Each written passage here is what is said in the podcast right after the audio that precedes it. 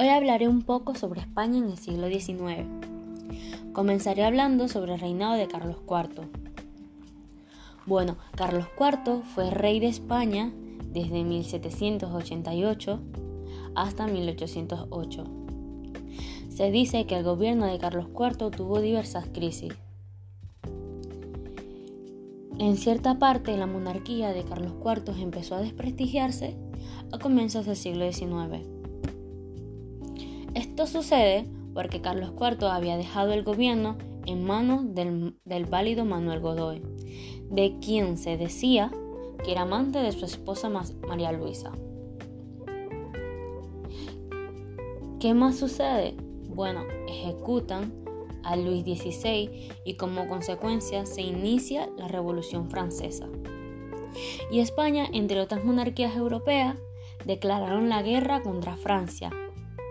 Tras su derrota, tuvo que firmar los tratados de San Ildefonso de 1796 y 1800. Francia se convirtió en aliada y supusieron el enfrentamiento contra el Reino Unido.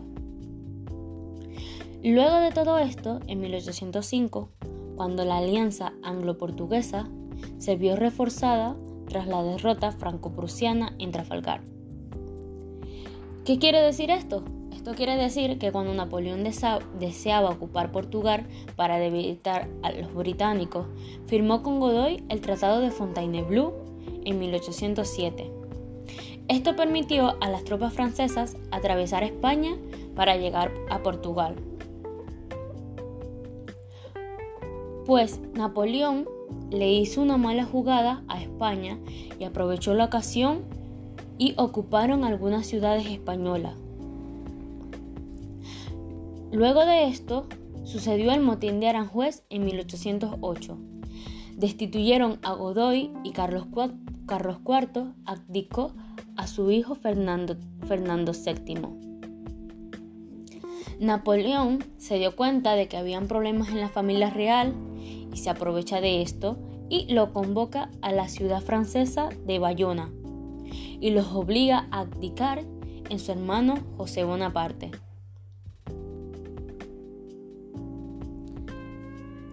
Luego de esto comienza la guerra contra Francia.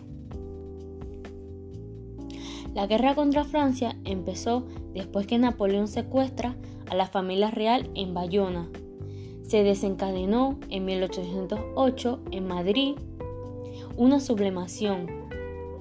Esto tuvo como consecuencia que se inició la Guerra de la Independencia, donde la población española se dividió en partidos. Los afrancesados, que afirmaban que su rey era José Bonaparte, y los, y los fernandinos, que eran fieles a Carlos VII.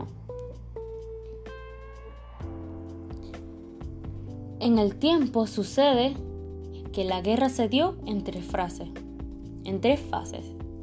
A finales de 1808, tras la sublemación de Madrid, los franceses sitiaron Zaragoza y Girona, pero tuvieron una gran derrota en Bailén. A finales de 1808 y, y principios de 1812, cuando todas las tropas napoleónicas ocuparon parte de la península. Y por último, a finales de 1812 y principios de 1814, fue la, retirada definitiva de las tropas francesas liderada por Wellington. Todavía hay mucho más que contar, pero ahora hablaré un poco sobre las Cortes de Cádiz.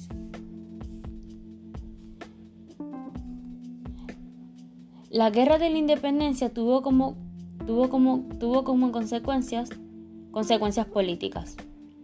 Cuando la familia real dejó España, dejó un gran vacío de poder en algunas zonas sublevadas. Posteriormente se creó la Junta Central Suprema. La Junta, la Junta Central Suprema fue la que convocó las Cortes Constituyentes en 1810.